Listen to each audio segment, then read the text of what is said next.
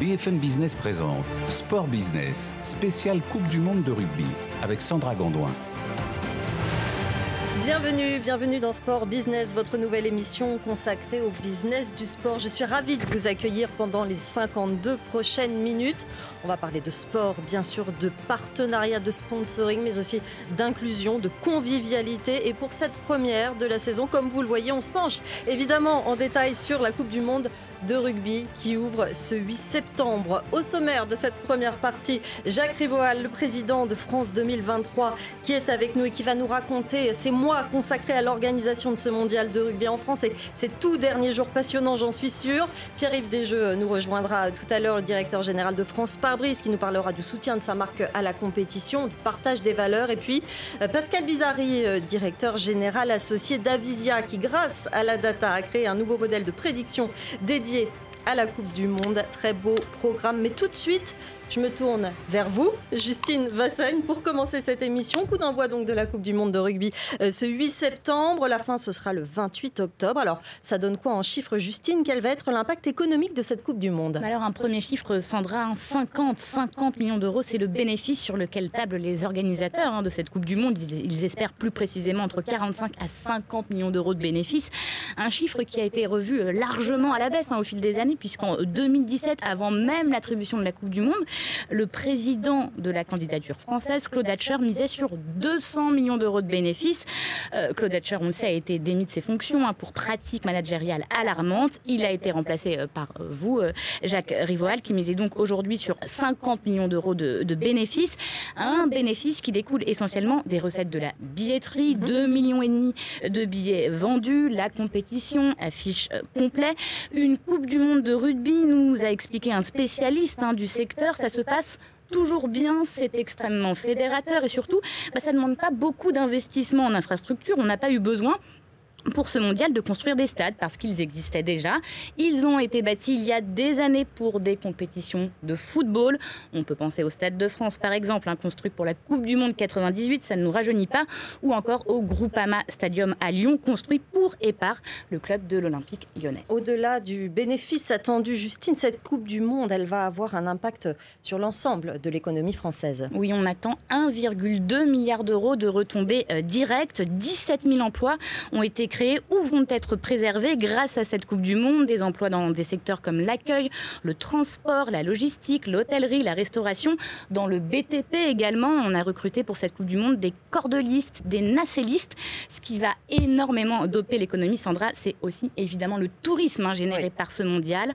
On attend 600 000 touristes étrangers, des touristes qui, selon les organisateurs, vont rester en moyenne 15 jours en France. C'est conséquent. Oui, parce qu'une coupe, de, coupe du monde de rugby, c'est long en fait. Oui, oui, c'est vraiment la particularité hein, d'une Coupe du Monde de rugby. Ça dure très longtemps, 51 jours pour cette édition, contre un petit peu moins d'un mois en moyenne pour une Coupe du Monde de foot, ou seulement deux semaines hein, pour euh, des Jeux Olympiques. Les, équipes ne jouent que tous les six jours, tout au plus. Cela laisse le temps aux supporters bah, d'aller faire les magasins, d'aller voir euh, le Mont Saint-Michel, d'aller visiter les châteaux de la Loire. Selon une étude BVA, deux supporters sur trois ont l'intention de faire des activités au-delà des matchs. Un indicateur ne trompe pas. Il nous est euh, fourni par le comparateur Kayak. Le prix des hôtels va augmenter de 14% en France pendant euh, ces 51 jours. Le prix des vols d'avion, quant à lui, va augmenter de près de 30%.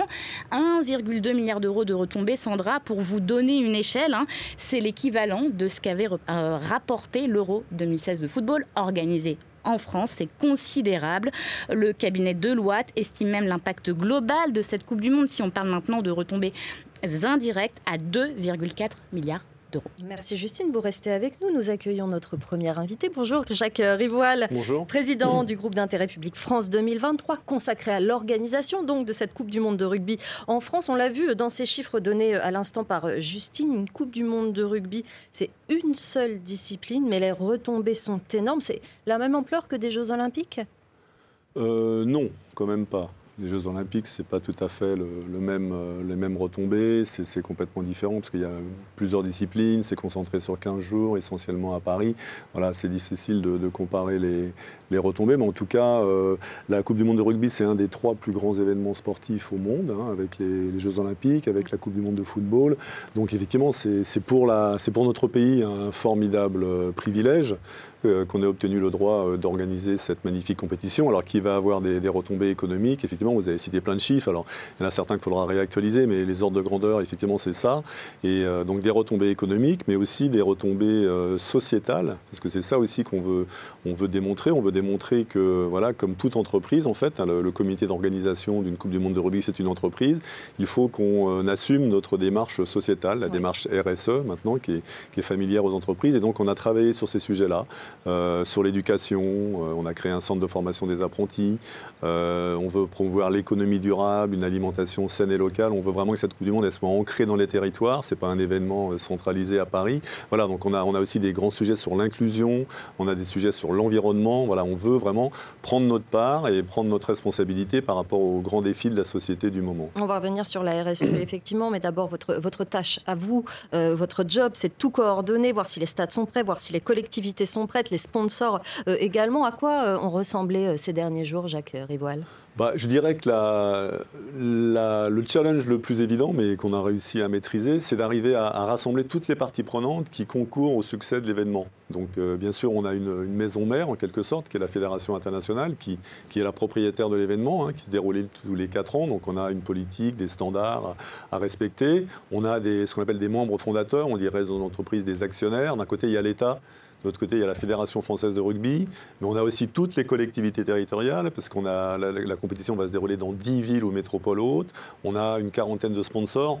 Voilà, donc toutes ces parties prenantes, elles ont des logiques de fonctionnement, des, principes de décision, des rationalités qui sont un petit peu différentes.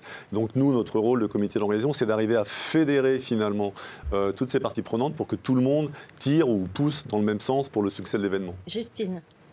Une Coupe du Monde réussie, c'est une Coupe du Monde euh, sur le plan économique, hein, est sur BFM Business, c'est une Coupe du Monde où la France gagne à la fin, où la France va loin, où ça n'a pas de rapport bah, écoutez, c'est vrai que pour, l'engouement autour de l'événement, le, parcours de, la nation qui, euh, qui héberge l'événement est bien sûr un accélérateur de notoriété.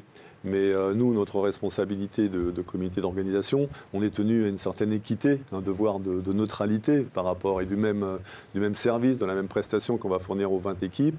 De toute façon, euh, quel que soit le parcours de l'équipe de France, la compétition va être très très intéressante parce que, et ça c'est vraiment une, particularité dans cette Coupe du Monde, je crois que pour la première fois les, cartes dans le rugby mondial, elles ont été complètement rebattues ces dernières années. Et moi je dis sur les 20 participants, il y en a au moins une dizaine qui peuvent légitimement euh, prétendre être euh, au moins dans le dernier carré. Donc il va y avoir beaucoup, beaucoup de matchs très, très incertains. Et euh, vraiment, aujourd'hui, c'est très, très difficile de prédire qui aura le grand privilège de soulever le trophée Web Ellis le 29 octobre on l'a dit, euh, la Coupe du Monde va concerner les territoires. Le rugby, c'est, euh, il y a des terres de rugby. Vous l'avez dit, il y a une dizaine, dix stades, dix, sites, neuf, de compétition. Euh, est-ce que vous avez l'ambition, la volonté d'étendre évidemment cette culture du rugby à des territoires qui aujourd'hui ne sont pas ne se sentent pas forcément concernés. Et comment on fait pour les attirer à cette bah, discipline? C'est évident qu'une euh, Coupe du Monde de rugby euh, chez nous, c'est un accélérateur de notoriété. Ça va être une publicité euh, très très forte pour l'événement. D'ailleurs, on, s'attend à un accroissement du nombre de licenciés après la Coupe du Monde autour de, alors les, les chiffres varient, mais peut-être autour de 20%. Euh, parce qu'effectivement, il y a plein d'enfants, il y a plein de parents qui vont se dire ce sport est magnifique, on veut, on veut, on veut, on, veut le découvrir. Mm. Et c'est vrai que le rugby avait plutôt ses passions, qui étaient plutôt le sud-ouest, l'est de la France. Alors ça monte un peu parce que Lyon, La Rochelle, maintenant c'est devenu des, capitales du rugby. Mais c'est vrai qu'il y a encore des territoires de conquête, hein, que ce soit l'ouest, le nord, l'est. Et effectivement, euh, on a tenu à, avoir une implantation de nos stades qui soit très très capillaire. On, on dit qu'aujourd'hui, on a 80% de la population qui sera à moins de deux heures des stades.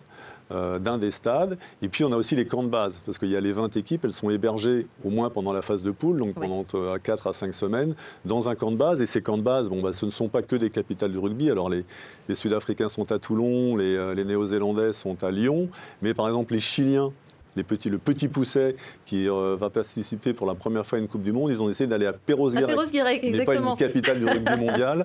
les Anglais sont au Touquet, les, les, Argentins sont à la Baule. Voilà, donc effectivement, avec cette présence, on va vraiment rayonner sur tout le territoire. C'est de la visibilité en quelque sorte pour ceux qui ne, qui ne, pratiquent pas, évidemment. Coordination sportive, on l'a dit au niveau des territoires, les transports également. Vous avez par exemple fait rajouter des lignes de TER pour. Il y a énormément de, de visiteurs qui vont venir, 600 000 visiteurs étrangers, on l'a dit.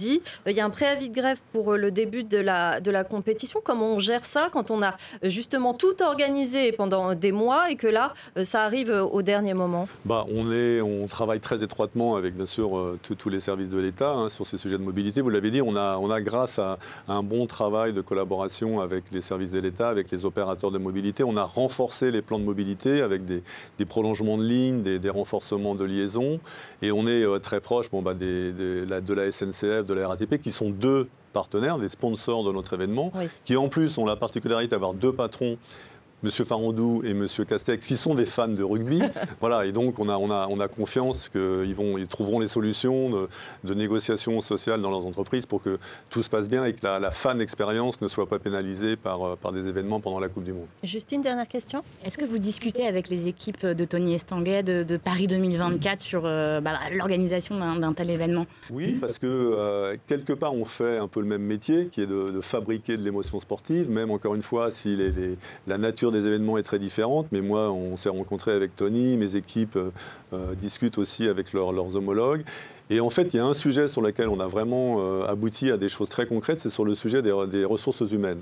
Et en fait, on, a, on aura des collaborateurs qui vont finir leur mission à partir du 29 octobre, d'ici la fin de l'année. Et donc, on a établi avec Paris 2024 des passerelles pour nos apprentis, par exemple, qui certains termineront leur apprentissage après la Coupe du Monde, ils pourront, s'ils le souhaitent, avoir un portail spécifique pour intégrer les équipes des, JO 2024. On a des collaborateurs de Paris 2024 qui auront une expérience pendant la Coupe du Monde et qui, après, euh, partiront sur les Jeux Olympiques. Donc voilà, on, on, essaye vraiment intelligemment de travailler ensemble avec les équipes de, de Tony Estanguet. Dernière question, toute dernière question sur les billets. On a dit qu'ils s'étaient euh, vendus euh, en nombre. Pour ceux qui se réveillent en retard, est-ce qu'il y a une solution pour avoir les derniers billets sur, sur les matchs? Alors il y a deux solutions. La première, c'est la plateforme de revente. On a une plateforme de revente qui permet aux heureux élus qui ont pu acquérir des billets dans les phases préliminaires de les revendre sur une plateforme sécurisée. Donc il n'y aura pas de, de, Vous êtes sûr que le billet que vous allez acheter sera un billet valable parce qu'il y a parfois des, des, des, gens mal intentionnés. Et en plus, le prix sera celui auquel le billet a été acheté. On revend au prix qu'on a acheté avec une petite marge de 10%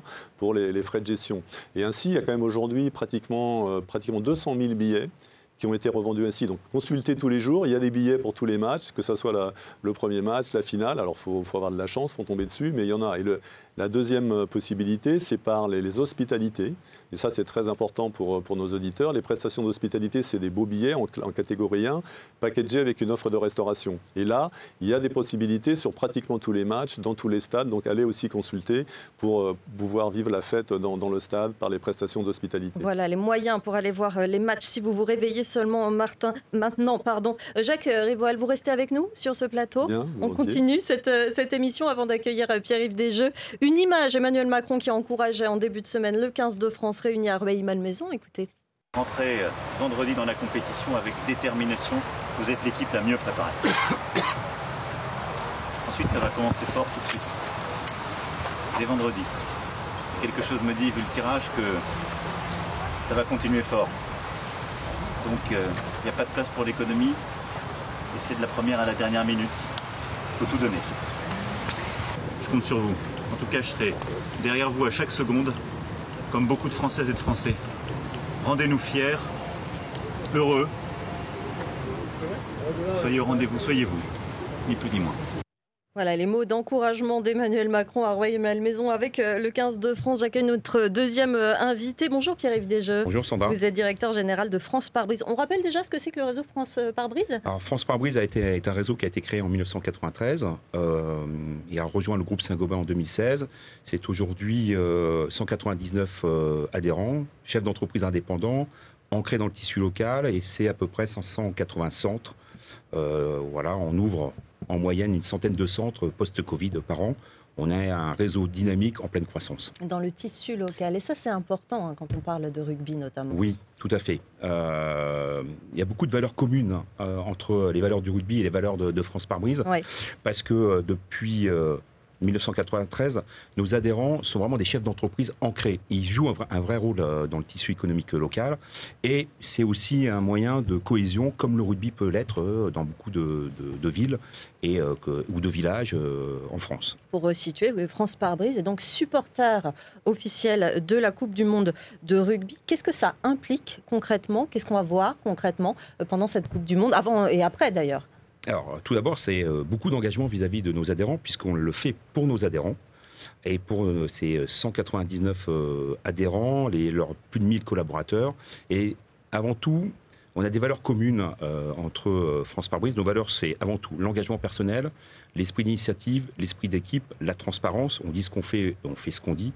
L'amour du métier, et comme je dis souvent dans des interventions, c'est l'amour du, maillot. Mm-hmm. Et puis l'ancrage du territoire.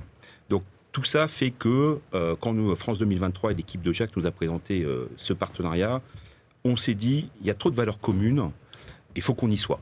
Si on n'y était pas, sur une Coupe du Monde qui se passe en France, France par brise, en plus on fête nos 30 ans euh, cette année, donc c'est une combinaison et un bon alignement de planètes entre le bicentenaire du rugby, la dixième Coupe du Monde en France et nos 30 ans. Cette visibilité, euh, justement, à travers euh, les partenaires, les sponsors, les supporters officiels, Jacques Rivolet, elle est importante, évidemment. Elle est essentielle oui, mais je crois que c'est avec France Marbrise, on a un bon exemple de, la raison pour laquelle les, sponsors nous, ont rejoints aussi facilement en fait, parce qu'on a réussi à, convaincre 40 euh, sponsors de nous rejoindre, parce qu'effectivement il y a cette motivation à partager des, valeurs communes et ce qu'a bien expliqué Pierre-Yves sur la, capillarité, la proximité, les, valeurs communes d'engagement, de, communion, de, fraternité. Effectivement, c'est des, choses très fortes. Les, sponsors ne nous rejoignent pas uniquement aujourd'hui pour avoir la, visibilité de leur nom, ils veulent co-construire avec nous l'événement partager les mêmes valeurs. Et effectivement, France par brise est un très bon exemple. évidemment, le fait que la compétition euh, soit en France, c'est absolument euh, merveilleux pour, euh, pour les, partenariats et pour la compétition elle-même. Tout à fait. Pour nous, c'est un, élément de, fédération, de fédérateur au sein du réseau et de mobilisation, tant au niveau de, de, nos adhérents, de nos partenaires clients, des partenaires assurantiels, sur lesquels on a travaillé tout un programme d'animation dédié avant la compétition et pendant la, compétition, parce que, euh, comme le disait Jacques, aujourd'hui, on n'est pas supporter officiel uniquement pour pouvoir assister à, des matchs. Euh, notre partenariat a commencé euh, dès l'année dernière avec le train du rugby. C'était 144 jours d'animation, plus de 50 villes sur lesquelles le train s'est arrêté. C'est à peu près 100 000 personnes qui ont visité. nous, on a distribué plus de 75 000 goodies. C'était un événement de convivialité, de partage, de joie et de fierté pour tout le monde. Quoi. et c'est là où on, se, on a senti qu'il y avait quelque chose qui se passait sur cet événement majeur. Juste une dernière question. Ça coûte cher d'être supporter officiel de la Coupe du Monde de rugby 2023 C'est un investissement euh, très important euh, pour, euh, pour notre réseau. Après ça, on, le fait parce qu'on a pu étaler la charge sur 2-3 ans.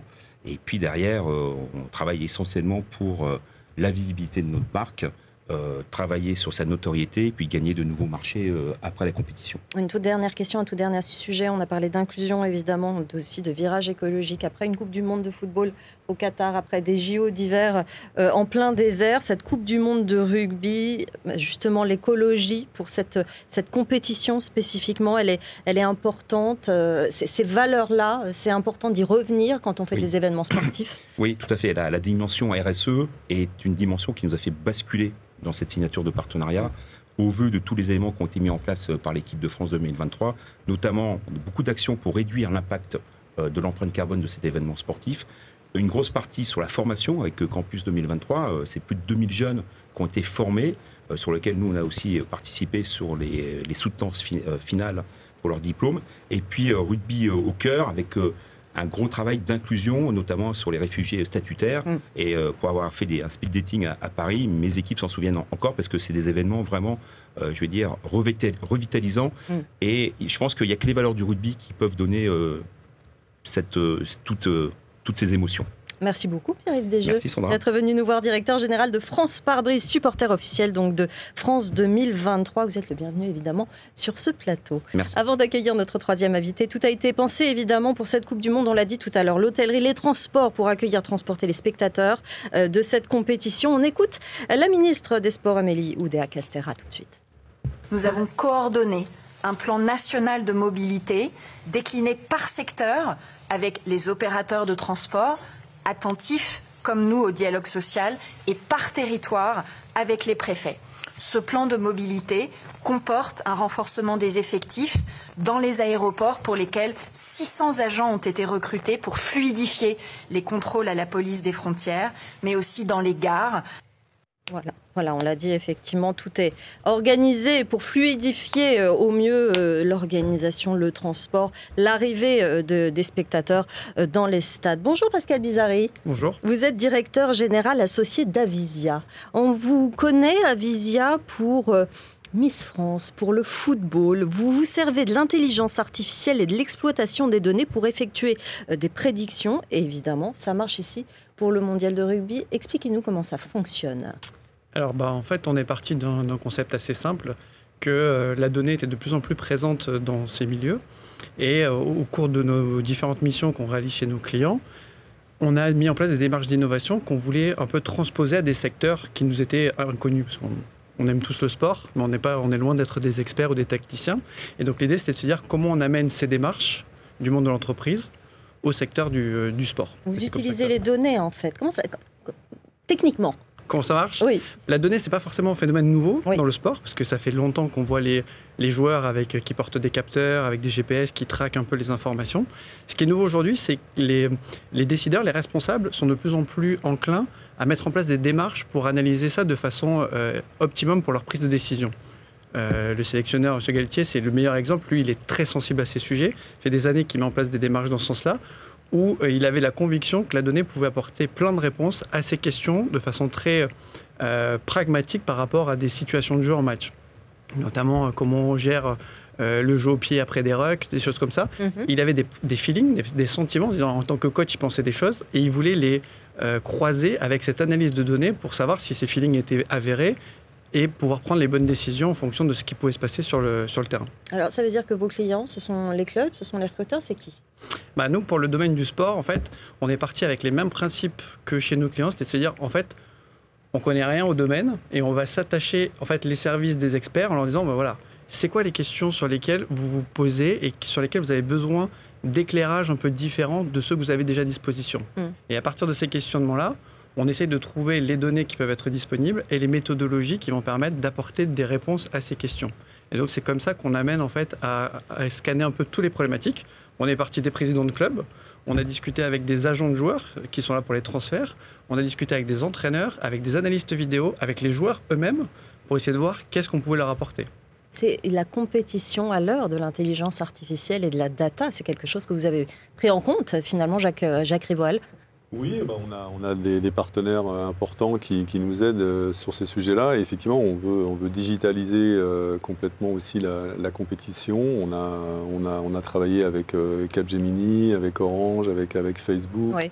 voilà, qui sont nos, nos partenaires sur ces sujets-là pour, pour effectivement apporter des expériences clients qui soient complètement différentes. Ça peut changer le modèle économique à, à terme, le fonctionnement, le visage d'une discipline, Ça peut changer en tout cas à très court terme la dynamique des clubs notamment, les sélections. la le- performance. La performance, on va Mhm. le voir là avec la sélection. bah, si jamais la France va loin et qu'on on- après coup on sait que c'était lié à ces, ces enjeux de la data, ça sera super, Ouais. comme, un- comme une mise en lumière.